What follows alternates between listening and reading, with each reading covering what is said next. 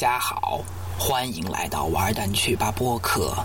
这个周末我们继续更新，因为我们在知乎上发现了一个非常有趣的回答。这一个题目的名字叫做“怎样把乡村爱情写出《冰与火之歌》的感觉”。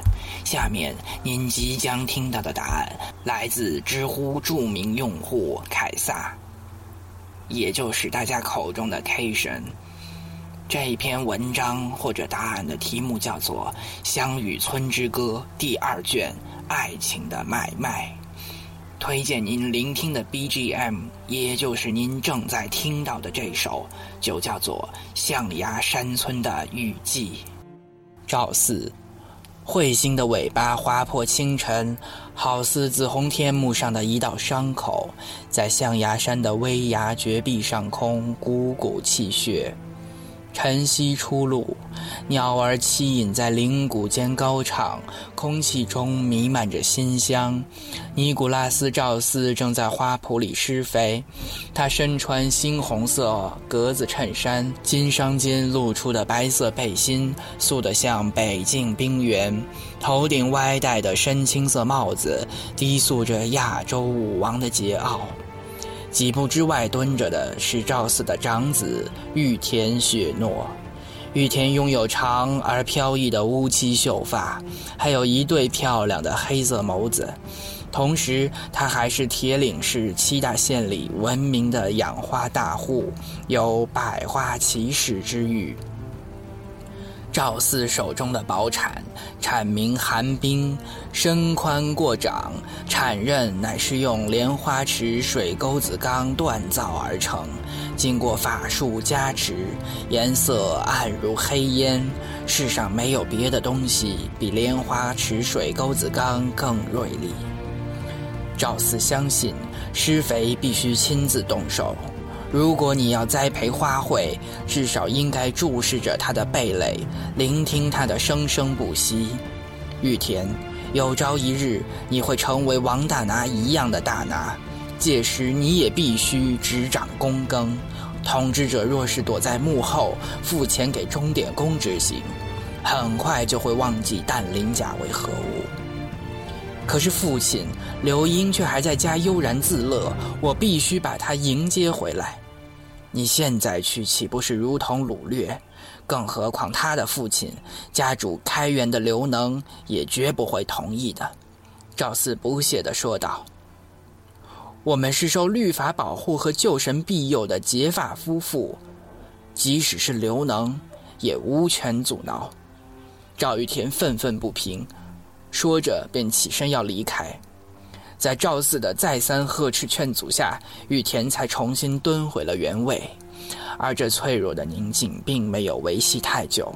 玉田妈带来了一个惊人的消息，使赵四的神情不由得冻结起来。刘能将被任命为主任之首，全村守护。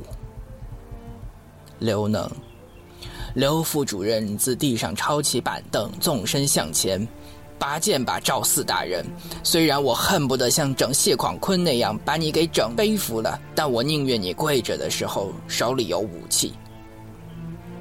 赵四拦在玉田身前挡住刘能，附近的村民聚在院外暗中观望，无人打算干涉。小辈的纠纷只需言语说教即可。他警告对面的刘能，而你竟然拿起了兵刃。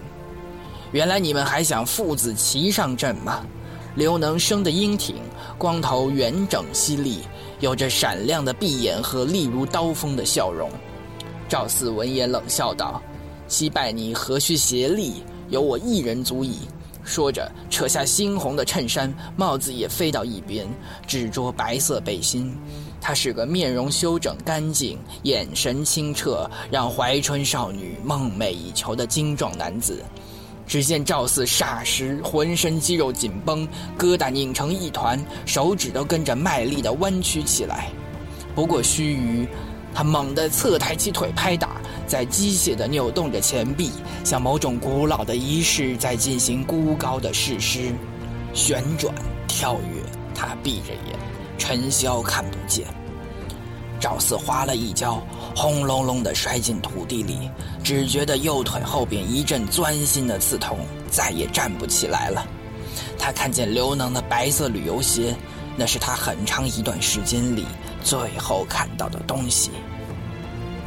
以上的部分，赵四和赵玉田的对话出自《乡村爱情》第二部第十四集，以及《冰与火之歌》原著第一卷布兰的 POV。